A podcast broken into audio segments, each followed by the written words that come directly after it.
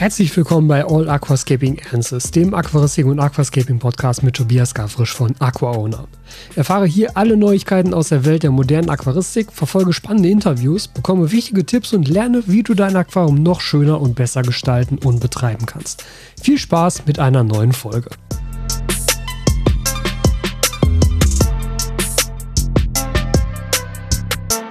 Gut, dann lasst uns mal starten hier in eine neue Woche mit einer neuen Podcast-Folge. Und heute geht es mal wieder nur um eure Fragen. Ich habe 1, 2, 3, 4, 5, 6, 7 Fragen rausgesucht. Wie viel ich davon mache, weiß ich noch nicht genau. Das muss ich so ein bisschen von meiner Lust, von meiner Lust, von meiner Lust? Ja doch, von meiner Lust und meiner Laune abhängig machen. Weil heute schon echt langer Tag war. Wir waren erst relativ lange beim Tierarzt mit unseren Katzen alles in Ordnung, aber ab und zu muss man da natürlich mal hin, dann kostet, da kostet das auch mal relativ viel Zeit. Und dann war heute tatsächlich so ein Tag, wo ich mich mal wieder um ja, die Pflege diverser Projekte hier kümmern musste. Ich habe überall Wasserwechsel gemacht. Ich habe vor allem heute, ähm, das ist so vielleicht so die News von heute, äh, endlich mal wieder einen Wasserwechsel im Algenbecken gemacht. Also in dem Dua Aqua 30, in dem Algen, ähm, Makroalgenbecken. Weil äh, einerseits musste da unbedingt einiges rausgeschnitten werden. Das Becken war einfach randvoll mit den Makroalgen. Also sind gut gewachsen, offensichtlich. Ich hatte da die ganze Zeit so ein bisschen Probleme mit Dinoflagellaten. Ich habe auch bisher nicht wirklich was dagegen gemacht.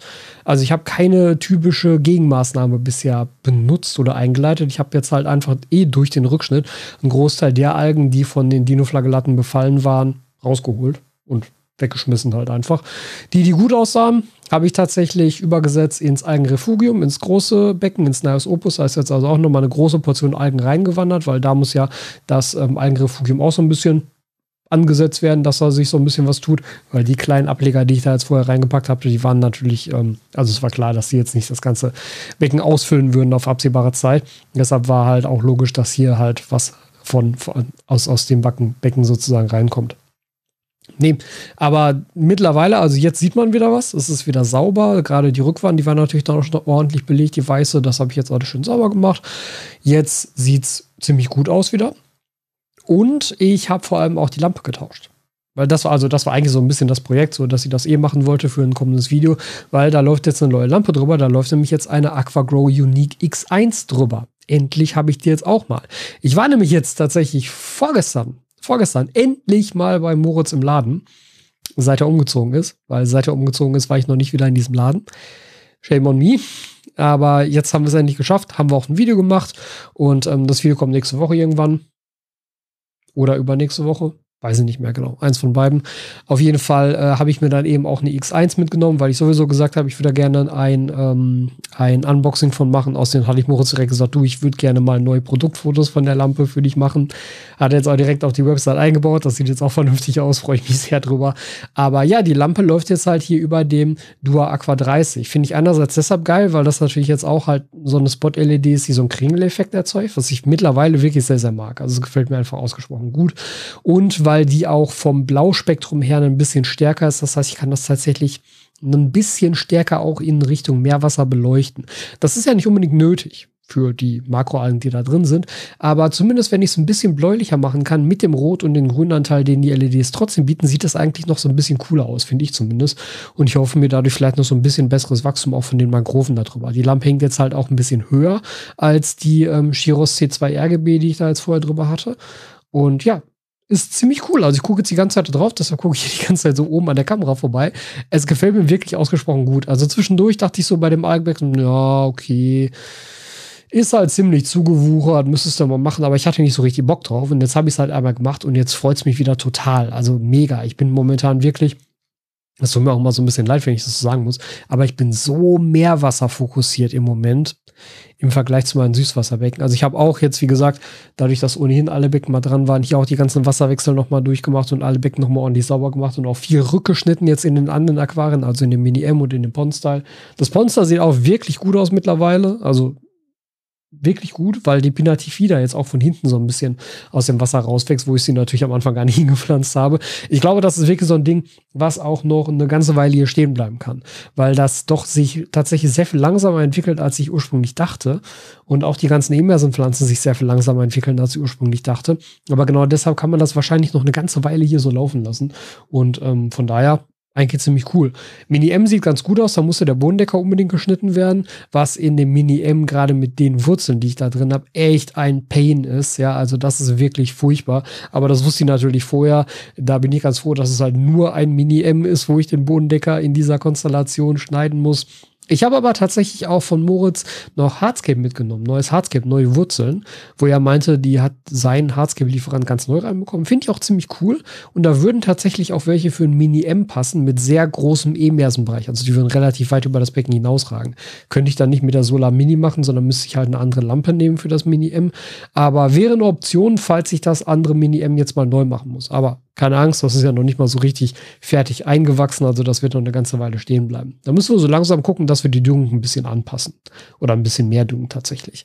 Aber tatsächlich so dieser Fokus jetzt mit dem Algenbecken, jetzt wo es wieder schön sauber ist, einfach geil und das große Meerwasserbecken ja sowieso mit den Amphiprion Ocellaris, also mit den ähm, Clownfischen, die ja jetzt eingezogen sind, super, super schön. Jetzt, wo auch das Algenrefugium ein bisschen voller geworden ist, bin ich mal sehr auf den Effekt gespannt, den das hat was so die Nährstoffe angeht, weil tatsächlich will ich jetzt eigentlich die Tage auch noch mal eine ICP in Auftrag geben.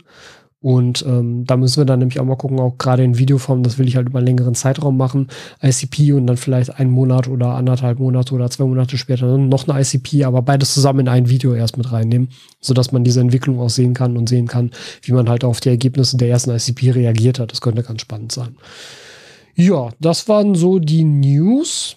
Mm, Shop-Updates gibt es gerade nichts großartig Aktuelles. Ich warte tatsächlich auf eine Lieferung von neuen Inline-Diffusoren, aber das wird sich noch eine Weile ziehen, denke ich. Von daher, mehr ist da eigentlich momentan nicht am Start. Ich überlege tatsächlich, da muss ich mich noch mal ein bisschen eingehender informieren. Als ich bei Unterwasser Freiburg war, habe ich ja mit dem Tim, ähm, der hat mir ja auch diverse Garnelen gezeigt für Nano-Meerwasser-Aquarien. Die Tor Amboinensis habe ich da ja schon drin.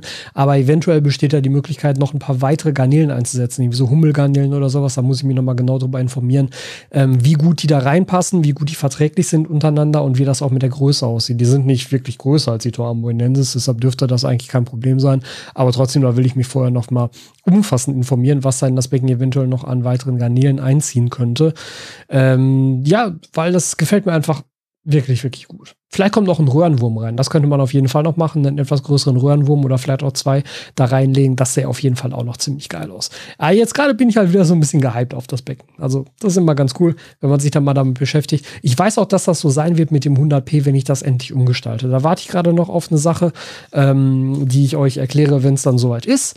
Aber wenn ich das mache, dann weiß ich genau, bin ich da erstmal wieder voll hype drauf auf so ein großes Süßwasserscape, was auch richtig gut aussehen wird dann, ähm, wo wir halt ein richtig cooles Layout drin aufbauen freue ich mich jetzt schon drauf. Nur momentan ist echt so mein Fokus hier auf den beiden Meerwasseraquarien, weil die mir einfach sehr viel besser gefallen zurzeit. So ist das halt einfach manchmal. Naja, aber lass uns mal gucken, dass wir hier mal auf eure Fragen eingehen. Ich starte jetzt einfach mal mit der ersten, die ich mir für heute rausgesucht habe, und zwar eine Frage von Vito. Und er fragt, ich habe eine bepflanzte Schale eingerichtet. Als Pflanzenart habe ich mich für ACC, eine hygrophile Art und Schlüsselsmoss entschieden. Das ACC habe ich als in vitro bestellt und dabei kam ein echt voller Topfer. Nun habe ich das ACC grob in kleine Büschel getrennt und im Prinzip nur diese Büschel auf das Zoll gelegt und etwas festgedrückt. Nun meine Frage, ob das HCC so überhaupt anwachsen könnte oder ob es doch sinnvoller wäre, es sehr klein aufzuteilen und richtig einzupflanzen. Also da würde ich mir nicht so viele Gedanken machen. Gerade auf einer bepflanzten Schale, also mehr als das Wachstum, was du da erreichen willst. Wahrscheinlich hast du dir dann jetzt irgendwie abgedeckt, dass du halt da dir eine 100% Luftfeuchtigkeit hältst. Da musst du das hier richtig einpflanzen. Weil die Pflanze auch ja ohne Bodengrundkontakt ohnehin wachsen würde. Also es ist ja ähnlich wie beispielsweise auch beim Migranthemum twedii, beim ähm, Monte Carlo. Das kannst du ja auch sogar als eine Art Aufsitzer verwenden. Also es hält sich natürlich nicht selbstständig fest, aber es wächst halt auch ohne Bodengrundkontakt. Und so ist das beim HCC auch. Also das kannst du auch da locker natürlich drauflegen, das ist kein Thema. Ich habe das bei mir auch. Ich habe in meinem, ähm, da hinter mir, kann man es in der Unschärfe sehen, wenn ihr euch das Ganze hier als Videoversion anguckt, in dem Glaspot Shizuku, da habe ich halt auch HCC drin und das habe ich auch nicht eingepflanzt. Das habe ich da auch nur irgendwie so reingeschmissen in kleinen Büscheln. Das ist gar kein Thema. Im ersten ist das überhaupt kein Problem. Das Problem ist ja beim Aquarium, dass du halt verhindern musst, dass so eine winzig kleine Pflanze, die ja auch nur winzig kleine Wurzeln hat, aufschwimmt. Deshalb musst du es halt tief einpflanzen und deshalb machst du halt auch möglichst kleine Portionen, um natürlich den Auftrieb zu verringern und um das flächendeckende Wachstum halt anzuregen. Wenn das aber beides nicht unbedingt dein Ziel ist, also flächendeckendes Wachstum, sehr wahrscheinlich schon. Du hast ja gesagt, du hast es aufgeteilt, aber das reicht natürlich auch, so wie du es gemacht hast. Aber wenn nichts auftreiben kann, musst du dir auch keine Sorgen machen, das tief einzupflanzen. Also da würde ich gar keinen Stress machen. Das wird eigentlich relativ gut so funktionieren, würde ich sagen. So, dann eine Frage von Jona, die ich nicht ganz beantworten kann. Das sind tatsächlich nur Vermutungen, die ich jetzt hier anstelle. Das möchte ich vorweg als Disclaimer einmal sagen. Ich habe in deinem Video das Twinstar, Twinstar Twinscape gesehen, ähm, dass der Twinstar sehr gut zur Eigenbekämpfung bzw. Unterdrückung dienen kann. Im Internet und eine, ähm, einem Produktkatalog von Shiros habe ich neben dem Twinstar auch das ähnliche Produkt, Produkt von Shihiros, den Shihiros Doktor gesehen. Weißt du, inwieweit sich der preisliche Unterschied der Produkte bemerkbar macht und wie effektiv der Doktor im Vergleich zum Twinstar ist? Zwischen den dauerhaften Wartungskosten und auch dem Anschaffungspreis liegen ja doch ein gutes Sümmchen. Ich würde vermuten, dass in der Funktion am Ende, beziehungsweise in der Wirkung am Ende, du keinen Unterschied zwischen diesen Produkten sehen wirst. Aber ist nur eine Vermutung. Ich hatte tatsächlich bisher noch keinen Shihiros Doktor hier, aber die Funktionsweise des Twinsers ist ja denkbar simpel. Es ist halt eine Ele Elektrolyseeinheit. Du hast halt eine Anode und eine Kathode, da fließt Strom durch und dieser Strom sorgt dafür, dass das Wasser gespalten wird in Wasserstoff und Sauerstoff. Das ist ja das, was da passiert.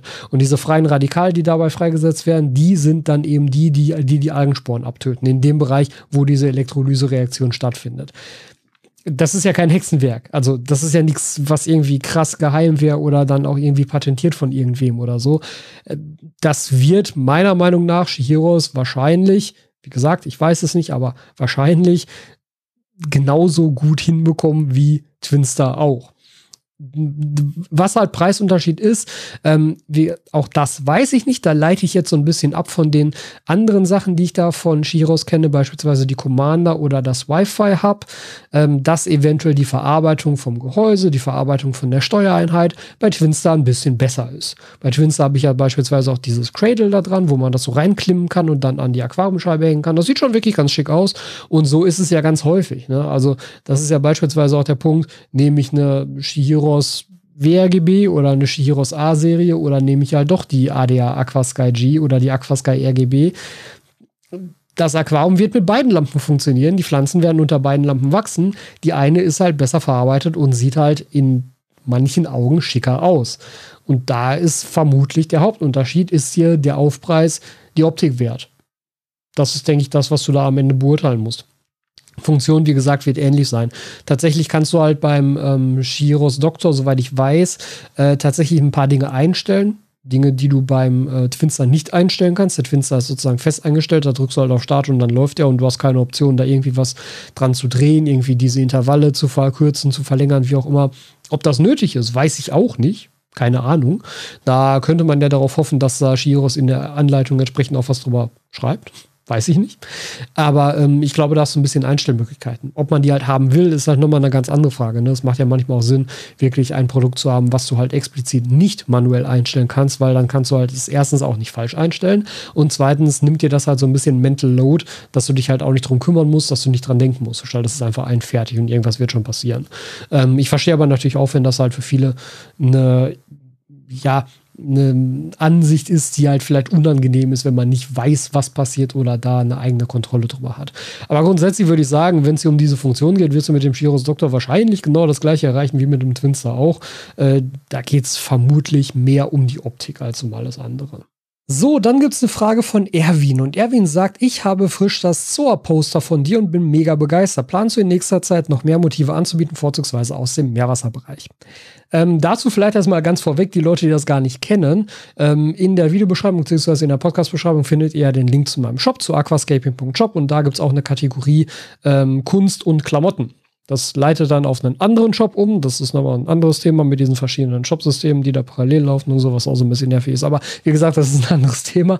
Äh, aber dort gibt es eben auch Kunstprodukte von mir, unter anderem ähm, Poster, Kunstdrucke und Postkarten.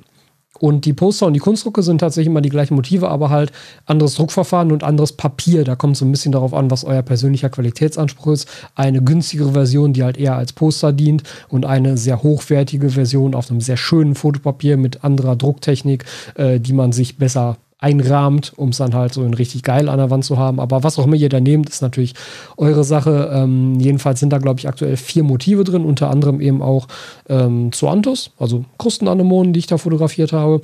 Und ja, der Plan ist tatsächlich in diesem Bereich noch mehr anzubieten.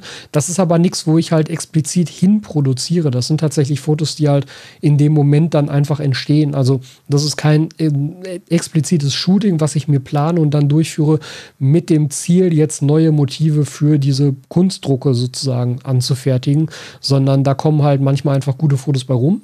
Und dann werde ich die halt damit aufnehmen, wenn mir halt die Qualität der Bilder ausreicht, um sie halt auch in groß an die Wand zu bringen. Mit diesem Druck oder mit, dieser, mit diesem Papier. Denn ähm, da habe ich natürlich einfach selber einen sehr, sehr hohen Qualitätsanspruch, was das Motiv als solches angeht und die damit verbundene Drucktechnik, ob das halt auch geil aussieht und ob sich das lohnt, das halt dann auch in der Größe anzubieten. Weil ähm, das ist mir schon wichtig, dass wenn ihr sowas schon kauft, weil ich denke mal, dass Kunstprodukte aus der Aquaristik ist natürlich eine krasse Nische. Ne? Also das ist ja so die Nische in der Nische in der Nische. Also ich, mir, mich hat das ja total gefreut, dass die ähm, Tropica Art Cards so gut angekommen sind bei ganz vielen. Ich habe die ja auch hier hängen, hier hinter mir könnt ihr die auch noch mal sehen, die Tropica Art Cards, was ja auch für mich die Inspiration war, so eine eigene Postkartenlinie rauszubringen mit so Pflanzenmotiven. Ähm, aber generell das Thema Kunstprodukte, Kunstdrucke aus dem Bereich der Aquaristik ist natürlich super, super, super nischig. Ne? Und ähm, Erwin Vielen Dank, dass du dir da so ein Poster gekauft hast. Du bist nämlich, glaube ich, in diesem Jahr der Erste, der das getan hat. also im letzten Jahr habe ich natürlich schon so ein paar Poster verkauft, aber ich glaube, dieses Jahr, äh, 2022, äh, wirst du wahrscheinlich der Erste gewesen sein, der das Poster bestellt hat. Von daher, das ist schon mal sehr geil. Ähm, ne, also wenn ich, wenn dich sowas interessiert, schaue ich das gerne mal an, weil die Fotos sind wirklich gut geworden und auch in groß eine Wand sehen die gut aus. Aber wenn mir da zwischendurch neue Fotos über den Weg laufen, dann werde ich die auf jeden Fall mit aufnehmen. Ich denke, was ich auch tatsächlich gerne machen will, was ich halt wirklich dann explizit mal als Shooting ausprobieren will, wäre ein Foto von den äh, Therapogon Caudernis.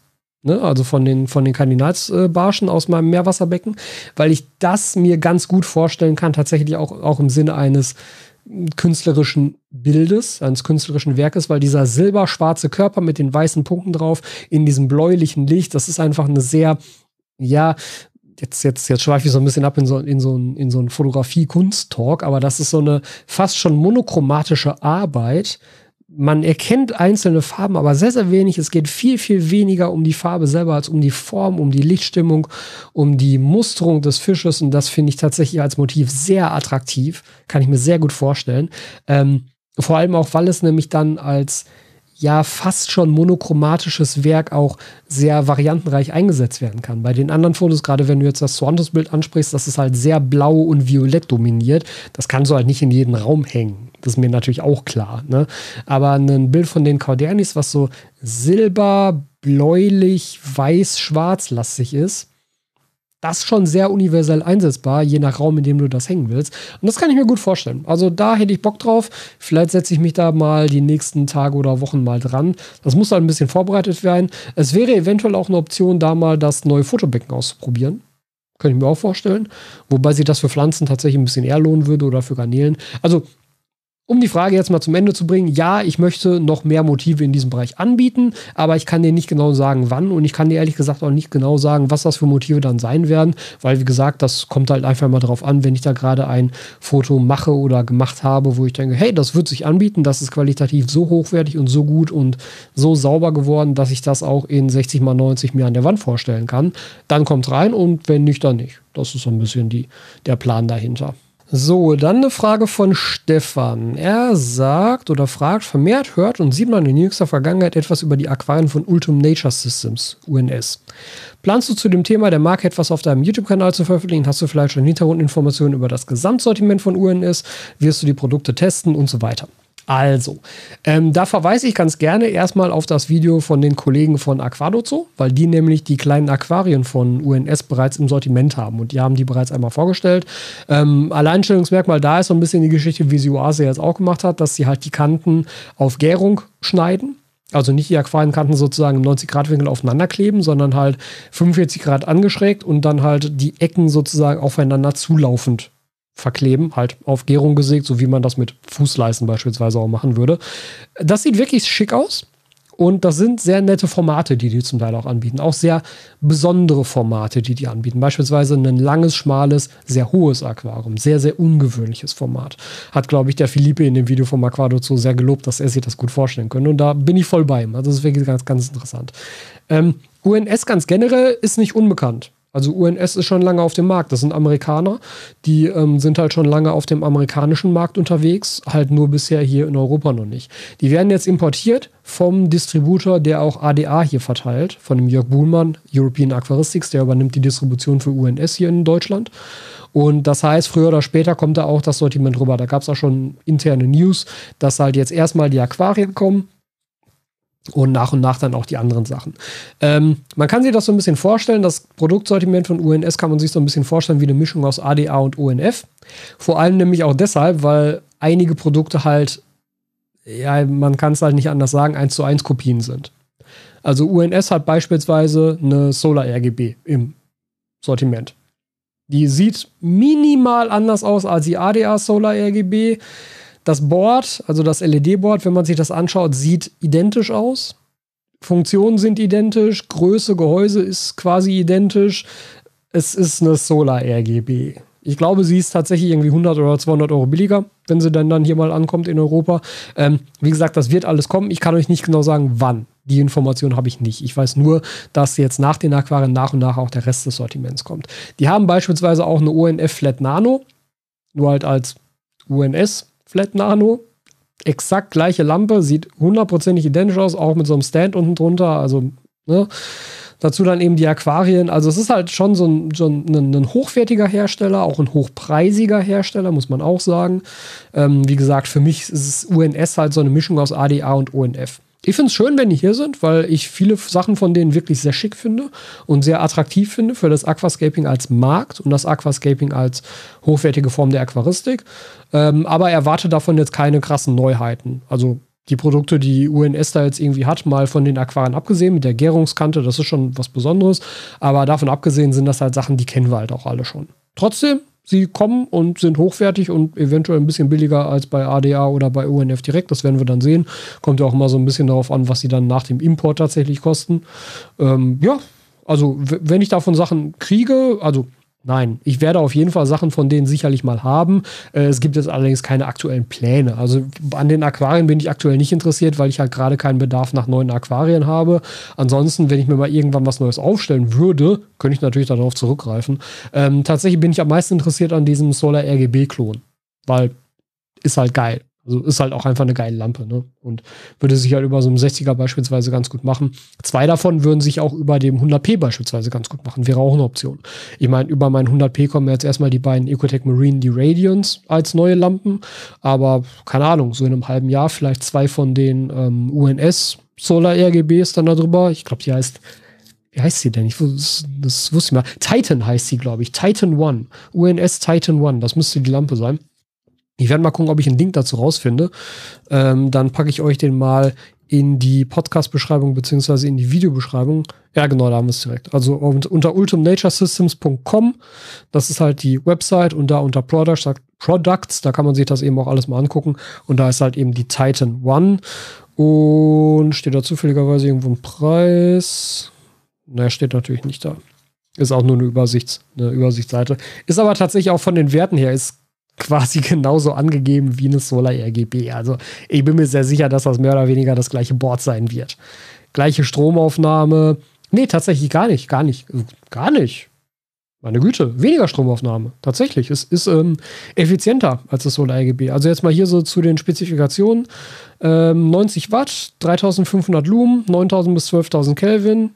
Ja, das ist so der der Hauptwert. Aber das, also es trifft halt trotzdem ziemlich genau das, was halt die Solar RGB auch. Es gibt es in Schwarz und in Silber. Silber ist ganz cool. Kann man sich mal angucken. Wie gesagt, ich packe euch mal die Website zu UNS dann rein und man kann eben davon ausgehen, dass das meiste dann früher oder später auch hier nach Deutschland kommt. Die haben auch, sehe ich gerade, Filter im Angebot, die ähm, unerwartet wenig hochwertig aussehen, ehrlich gesagt. Die sehen ehrlich gesagt exakt so aus wie die Dennerl Escaper Flows. Hm. Na gut. Ob die dann hier hinkommen, wer weiß. Aber ansonsten Produktsortiment, es gibt noch ähm, Aquarium Stands, es gibt halt, ähm, ah ja genau, UNS und ONF. Ah, okay, es ist dann wirklich eine offizielle Kooperation, das wusste ich nicht, das sehe ich jetzt erst. Also zwischen UNS und UNF. Das heißt, es ist wirklich eine UNF The Flat One, aber auf UNS gebrandet. Es gibt ähm, CO2-Diffusor, es gibt Dünger, also in die Richtung wird das gehen. Wie gesagt, ist nichts Besonderes, aber ist eine schöne Marke, ist eine schöne hochwertige Marke. So, jetzt haben wir jetzt ein paar Mal über die UNF Flat Nano geredet. Lustigerweise passt die nächste Frage da genau zu von Vito. Der sagt nämlich, ich habe vor kurzem einen Dell 60 Liter Cube bekommen. Ist deiner Meinung nach ausreichend, einen solchen 60 Liter Cube mit einer UNF Flat Nano zu beleuchten? Hm, kommt halt drauf an. Also die klassische Antwort, ne, kommt halt auf deine Pflanzenauswahl an. Du landest halt mit einer UNF Flat Nano. Moment, jetzt muss ich einmal selber nachgucken. UNF Flat Nano macht 1300 Lumen. Das heißt 1300 Lumen durch 60 Liter und damit landest du bei 21,6 Lumen pro Liter. Das ist ziemlich wenig. Also bei 30 Lumen pro Liter sagt man, beginnt so der mittelstarke Lichtbereich und bei 50 Lumen pro Liter der Starklichtbereich. Bei 21 Lumen pro Liter könntest du halt nur Pflanzen einsetzen, die sehr wenig Licht brauchen. Bucephalandra, Anubias, Javafane, Kryptos, irgendwie sowas. Wenn du halt Pflanzen haben möchtest, die in diesem, also wenn wir jetzt mal diese Kategorisierung nehmen, die beispielsweise auch Tropica einsetzt, dieses Easy, Medium, Advanced. Easy Pflanzen kannst du damit einsetzen. Medium und Medium und Advanced wird schwierig. Medium eventuell, Advanced auf keinen Fall. Ja, also das schon ein bisschen wenig für so ein Aquarium. Da würde ich tatsächlich spontan jetzt sagen, weil ich es jetzt auch gerade heute schon angesprochen habe, ich habe es noch nicht wirklich getestet, aber zumindest im LED-Ranking ist sie ja technisch auch sehr, sehr gut oder hat sehr, sehr gut abgeschnitten, beziehungsweise ist recht gut eingestiegen auf Platz 3 oder 4, glaube ich. Ähm, die AquaGo Unique X1, die auch gar nicht so teuer ist in dem Zusammenhang. Ähm, ich bin mal so frei und packe euch die auch mit in die Podcast-Beschreibung beziehungsweise in die Videobeschreibung. Ich gucke jetzt einmal kurz nach den technischen Daten, weil dann können wir das auch nochmal auf den 60er Cube münzen. Da ist die Lampe. Kostet knapp über 200 Euro. 206,10 Euro aktuell. Und hat Lumen Maximum 9000. Ja, also, ja. Wenn wir jetzt die 1300 mal ersetzen durch 9000, landen wir bei Maximum 150 Lumen pro Liter. Das ist also überhaupt kein Thema, aber die ist natürlich frei dimmbar. Ja? Äh, und das bedeutet natürlich, dass du sie auch problemlos runterdimmen kannst und dann für so einen 60er Cube wunderbar benutzen kannst. Wie gesagt, ich benutze sie gerade halt für einen ähm, 30er Cube hier. Und das eigentliche Wasservolumen, was sie beleuchten muss, ist gerade mal 20 Liter. Ne? Kann man halt entsprechend runterdimmen. Aber das geht schon ganz gut. Also die kann man dafür wunderbar verwenden. Und das wäre gerade für einen 60er Cube, wird die auch optisch ganz gut aussehen, wenn die da so mittig drüber schwebt. Also das kann ich mir gut vorstellen, das wäre vielleicht eine Alternative dann dazu. So, und dann eine Frage von Dirk, die ich sehr interessant finde, wo wir, glaube ich, ein bisschen länger jetzt drüber diskutieren können oder drüber philosophieren können, weil ich glaube, es, ist, es geht tatsächlich mehr in so eine fast schon philosophische Richtung. Also, Dirk fragt, wie steht es um die Zukunft von Aquascaping? Eine ganze Zeit lang hatte ich Aquascaping, hatte Aquascaping ein gutes Standing in der Öffentlichkeit. Es kam viel Content, selbst in der Aquaristik Lane hat man eigentlich immer mit Aquascaping zu tun gehabt. Mittlerweile habe ich das Gefühl, dass Aquascaping bzw. Naturaquarien eher eine Nische gefunden haben, so wie Liegefahrräder im Radsportbereich ist Aquascaping im, im Aquaristikbereich. Den Vergleich kann ich nicht nachvollziehen, weil ich nichts mit Radsportbereich zu tun habe. Deshalb fehlt mir jetzt sozusagen der äh, ja, der, der, diese Übertragungsleistung. Keine Ahnung, wie weit verbreitet Liegefahrräder sind oder wie zoll die sind. Ähm, ist Aquascaping ein zu komplexes und teures Hobby für den durchschnittlichen Aquarianer oder ist die japanische Philosophie von der Naturgestaltung, sich die Natur bis zu einem definierten Punkt selbst zu formen, auf eine, ich will mal sagen, auf spirituelle Art, etwas, das in westlichen Kreisen keinen Anklang mehr findet? sehr interessante Denkweise darüber. Und tatsächlich glaube ich, dass du zumindest mit einem Punkt wahrscheinlich recht hast, nämlich ist Aquascaping ein zu komplexes und teures Hobby für den durchschnittlichen Aquarianer. Das glaube ich, ja. Da würde ich mitgehen. Ähm, allein schon diese, diese Begriffsunterscheidung ist ja tatsächlich etwas, was hier ähm, tatsächlich auch getroffen werden sollte, denke ich. Denn wenn du ähm, ernsthaftes Interesse an Aquascaping hast und dich selbst damit identifizierst, dass du Aquascaper bist, dass du Aquascapes gestaltest, dann willst du nicht hören, dass irgendjemand dich als durchschnittlichen Aquarianer bezeichnet. Das ist halt schon was anderes. Und dabei geht es mir gar nicht darum zu sagen, dass der durchschnittliche Aquarianer hier jetzt schlechter sei als der Aquascaper. Natürlich nicht. Ne? Da geht es halt einfach um den persönlichen Anspruch an dieses Hobby. Man hat halt als Aquarianer diverseste Spielarten der Aquaristik, mit denen man spielen kann. Und das kann halt das klassische Gesellschaftsaquarium sein, wo es einem persönlich darum geht, halt eine tolle Mischung verschiedener Tiere zu halten, verschiedener Fische zu halten. Und Pflanzen interessieren einen vielleicht gar nicht so sehr. Das ist ja auch voll okay. Und im Aquascaping hast du halt einen anderen Fokus. Du hast einen Fokus auf Design und Pflanzenwelt und halt einen gestalterischen Aspekt, den du halt in einem mit vornehmlich Fischen besetzten Aquarium natürlich nicht hast. Und da geht es einfach eigentlich nur darum, was interessiert dich persönlich mehr. Was man aber schon auch richtigerweise sagen muss, ist sicherlich, dass Aquascaping tatsächlich tendenziell teurer ist als ein klassisches Aquarium, wenn wir jetzt mal von der gleichen Aquariengröße ausgehen. Das hat auch nicht unbedingt was damit zu tun, dass die Produkte für Aquascaping hm, unbedingt besonders wären oder besonders sein müssten. Ich glaube, was aber ganz, ganz häufig übersehen wird, ist einfach dieser, dieser persönliche Wunsch nach anderen Produkten. Und tatsächlich ist das auch etwas, was mich zunehmend ärgert, wenn einem Leute diesen Wunsch absprechen und sagen, ja, aber das kann man noch anders und viel billiger lösen. Ja, kann man. Ist aber halt nicht das, was ich will. Ja, und ähm, da, da ist es tatsächlich auch so ein bisschen schwierig, ähm, gerade für mich, wenn ich beispielsweise in der Öffentlichkeit stehe, dass mir dann unterstellt wird, ja, aber du probierst ja andere Sachen gar nicht aus, ähm, wie du Dinge beispielsweise billiger oder, günst oder günstiger oder self-made do-it-yourself machen könntest. Ähm, das ist ja einseitig und äh, du traust dich ja gar nicht, irgendwas anderes auszuprobieren. So, nee, darum geht es überhaupt nicht. Es geht einfach darum, dass ich das andere, das, was ich mache, lieber mache. Und tatsächlich so öffentlich dieser Kanal, also sowohl der Podcast-Kanal als auch mein YouTube-Kanal natürlich ist. Aber am Ende sind das immer Aquarien, die bei mir in meiner privaten Wohnung stehen, um die ich mich kümmere, auch abseits eines Videos kümmere und die ich jeden Tag in meiner eigenen Wohnung, in meinem Wohnraum sehe. Und ich für mich persönlich möchte, und das war schon immer mein Fokus, schon immer mein Ziel, ein möglichst schön anzusehendes Aquarium haben. Was aber schön ist, das kann nur jeder für sich selbst beurteilen. Für mich ist es schön, beispielsweise, wenn ich hier rüber gucke, dieses 60F hier stehen zu haben mit Edelstahleinläufen, mit meinen grauen Schläuchen dran, mit einem Edelstahl Superjet-Filter unten drunter, mit dem Inline-Diffusor von, von Aquaona, also mit meinem Inline-Diffusor dran, der auch diese silberne Optik aufnimmt, mit den grauen Schläuchen.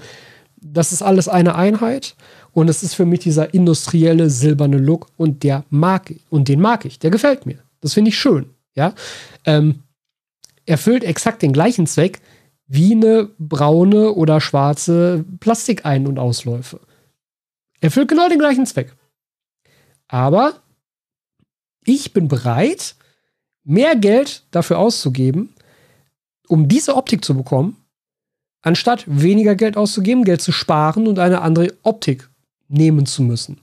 Mein persönlicher Trade-off ist, ich gebe gerne mehr Geld aus für eine bestimmte Optik oder beispielsweise auch für eine bestimmte Haptik, die mir selber viel wert ist. Das ist beispielsweise auch der Grund, warum, ich halte das jetzt mal hier in die Kamera, ich hier ein MacBook Pro besitze als meinen PC, als mein Computer und kein Windows-Laptop.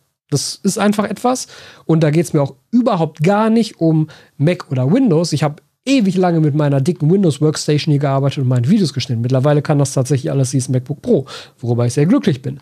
Aber da geht es mir zu einem ganz, ganz großen Teil um Design, um Haptik, um ein gewisses Gefühl, wenn man das benutzt. Und das mag jetzt esoterisch klingen, wie auch immer, ist mir auch ehrlich gesagt egal an dieser Stelle. Aber ich selber bevorzuge das. Mir macht es Spaß, dieses Gerät zu benutzen und mir würde es weniger Spaß machen, ein anderes Gerät zu benutzen, was nicht diese Eigenschaften aufweisen würde. Und deshalb bin ich bereit, dafür mehr Geld auszugeben. Ja, ich habe über 3000 Euro für diesen Laptop ausgegeben. Für locker die Hälfte hätte ich einen sehr, sehr guten Windows-Laptop haben können. Aber es war mir wert, dieses Geld auszugeben für konkret dieses Gerät, weil ich weiß, dass wenn ich das täglich benutze, mir das einfach mehr Spaß macht und ich damit einfach zufriedener bin. Und so ist es halt in der Aquaristik ebenso. Und da muss aber auch jeder für sich selbst entscheiden, womit er oder sie zufrieden ist.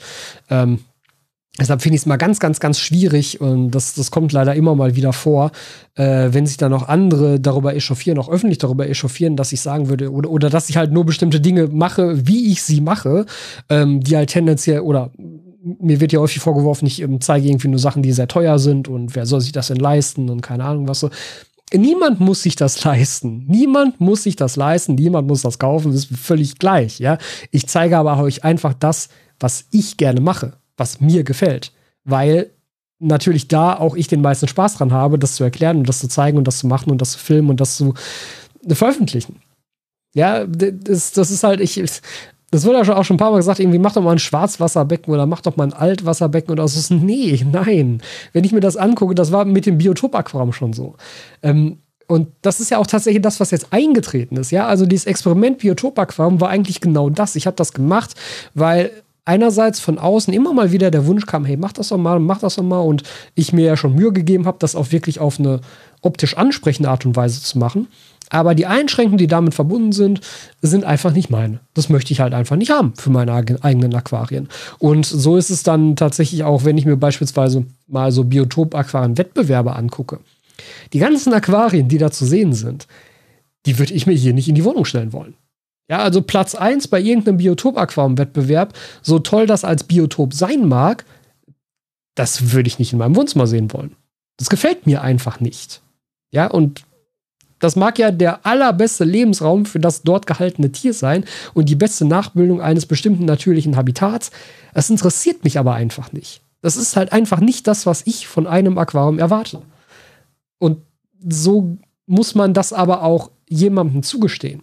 Ja, also ich bin voll okay damit, wenn jemand sagt, ey, das, was du da machst, ist mir viel zu teuer und viel zu aufwendig, habe ich überhaupt keinen Bock drauf.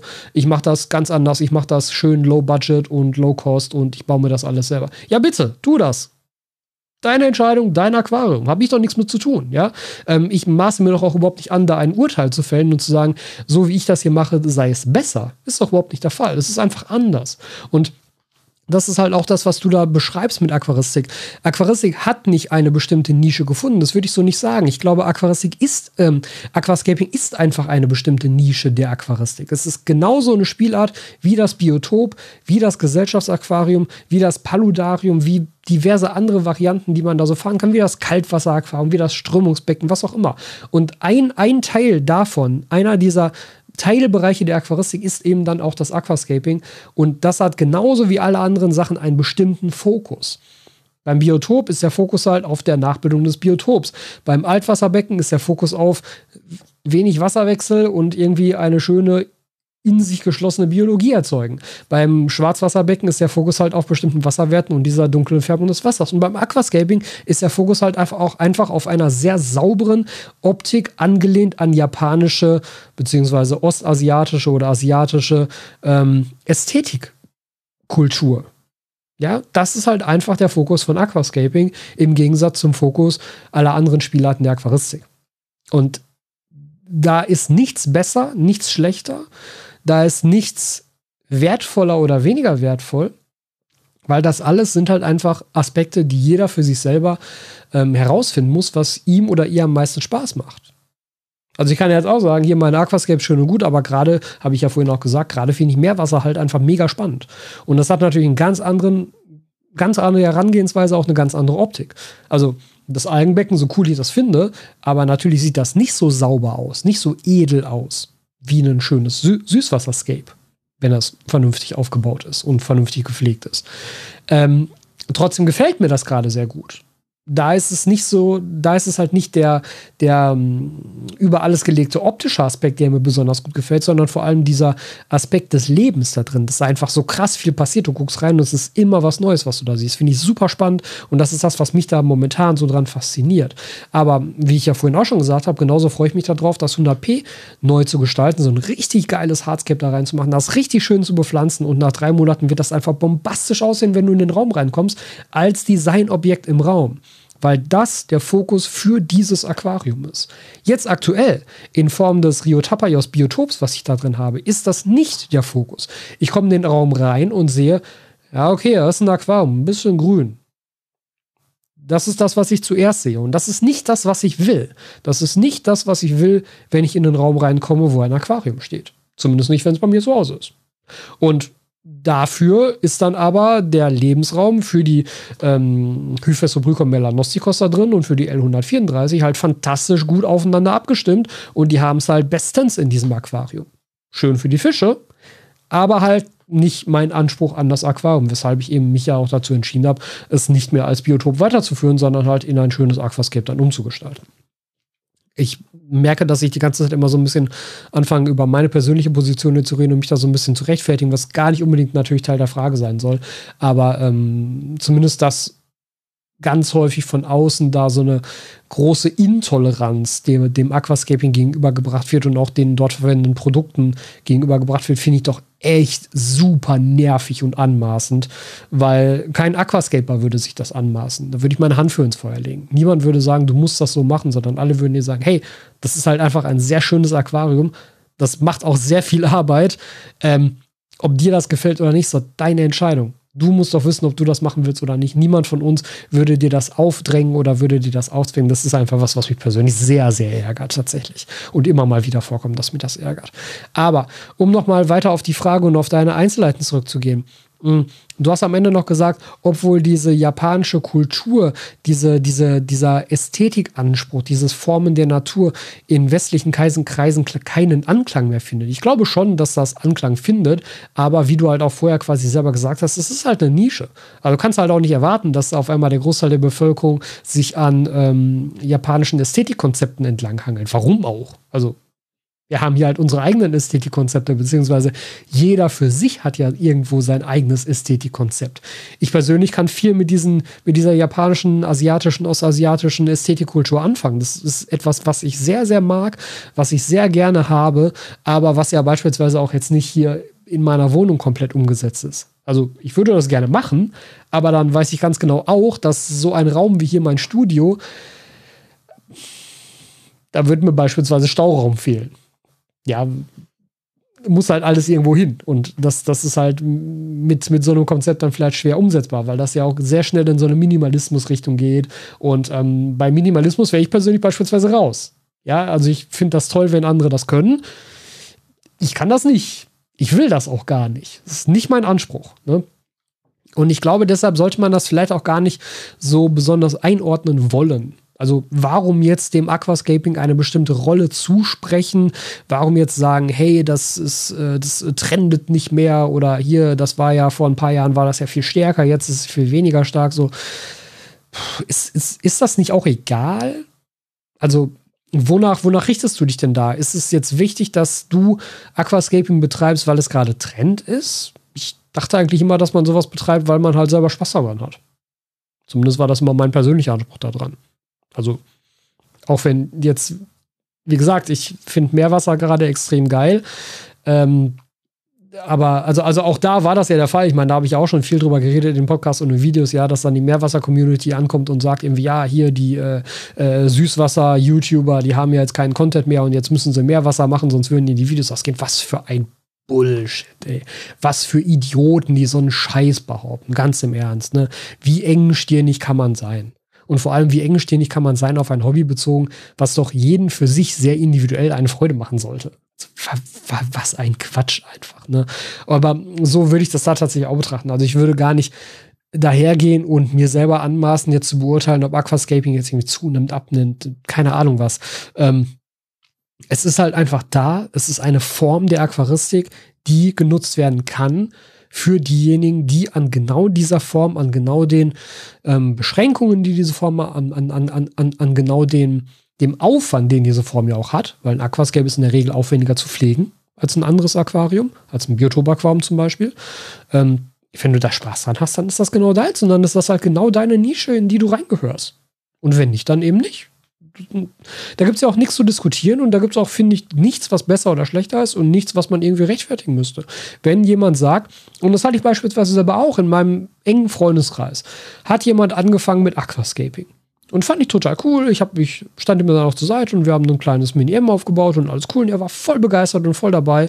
Und ungefähr jetzt ein Jahr später hat er das Becken abgebaut und, und hat es abgegeben weil er einfach ges gesagt hat und gesehen hat, jetzt auch im Laufe der Zeit, ja, er fand das am Anfang gut und da war er auch noch motiviert und da hat er auch die ganzen Pflegemaßnahmen und sowas alles durchgeführt. Und irgendwann war das halt einfach nicht mehr der Fall. Und irgendwann war er nicht mehr motiviert und hat halt keinen Spaß mehr daran. Und da kam dann eben diese Selbsterkenntnis und der Lernprozess. Hey, Aquascaping, so geil das aussieht, aber mit dem Aufwand, der dahinter steckt, das ist nichts für mich, das mache ich lieber nicht. Und dann macht das halt nicht mehr. Und das ist völlig in Ordnung, voll okay. Und so sehe ich das mit jedem Aspekt der Aquaristik ganz generell. Ich habe auch kein Interesse daran, weil, weil, weil ich glaube, das wird mir häufig zugeschrieben mit dem YouTube-Kanal, dass ich so eine Art, ähm, ja, Speerspitze des Aquascapings sei, was irgendwie Aquascaping jetzt in die breite Masse trägt und massenkompatibel macht und weiter nach vorne bringt oder so. Das will ich gar nicht. Das ist überhaupt nicht mein Ziel. Mein Ziel ist, die Ansprüche, die ich persönlich an ein Aquarium habe, und das habe ich ja jetzt schon breit genug ausgeführt, also Design, Ästhetik und so weiter, ähm, dass ich die in möglichst einfachen, möglichst umfassenden Videos erkläre, damit andere Leute, die einen ähnlichen Anspruch an ein Aquarium haben, sich gut informiert fühlen, um das selber für sich umzusetzen. Das ist das, was Aquarona ist, was mein YouTube-Kanal ist. Ich habe überhaupt kein Interesse daran, irgendjemanden zu bekehren. Ich habe überhaupt kein Interesse daran, irgendjemanden zu sagen, hey, so wie du bisher dein Aquarium betrieben hast, ist das falsch. Mach das mal so, wie ich das dir zeige, oder mach das mal so, wie das Aquascaping es dir zeigt. Warum? Ist unnötig, ist völlig unnötig und übergriffig. Und nichts davon hat Platz in einer in, in, in einem Hobby, meiner Meinung nach. Deshalb ärgert mich das halt nochmal zusätzlich, wenn andere das dann so auffassen und aufgreifen und da irgendwie so, so, so einen Klassenkampf rausmachen. Also, äh, ja, ne? Aber das ist halt nochmal ein komplett anderes Thema dabei tatsächlich. Deshalb würde ich sagen, also, also meiner Meinung nach ist Aquascaping weiter eine Nische, die wächst im Rahmen der Aquaristik. Allerdings glaube ich, ohne da jetzt halt den persönlichen Einblick zu haben, dass aber auch andere Nischen in der Aquaristik wachsen. Sowas wie Paludarien, dieser Übergang, diese Verbindung mit Terrarien, das finde ich ist stärker geworden in letzter Zeit. Ähm, tatsächlich ist, glaube ich, auch das Thema Biotop-Aquaristik stärker geworden, weil es da viele neue Techniken gibt. Viele interessieren sich mittlerweile für ähm, den, den Aufbau eines filterlosen Aquariums, was ja auch dann in so eine Richtung hingeht. Alles tolle Sachen, die man im Rahmen der Aquaristik machen kann sind dann halt einfach nur nicht meine Sachen und eben auch nicht die konkret für die Nische der Aquaristik. Aber ansonsten glaube ich tatsächlich, dass man das weniger versuchen sollte, irgendwie zu kategorisieren oder irgendwie einzuordnen, ob das jetzt ein Trend ist oder ob das jetzt steigt oder fällt oder wie auch immer. Weil das sollte doch nicht der ausschlaggebende Faktor sein, um sich daran zu orientieren oder um sich dafür zu interessieren. Du interessierst dich dafür, weil es dich interessiert. Mehr sollte da eigentlich nicht hinterstecken, denke ich.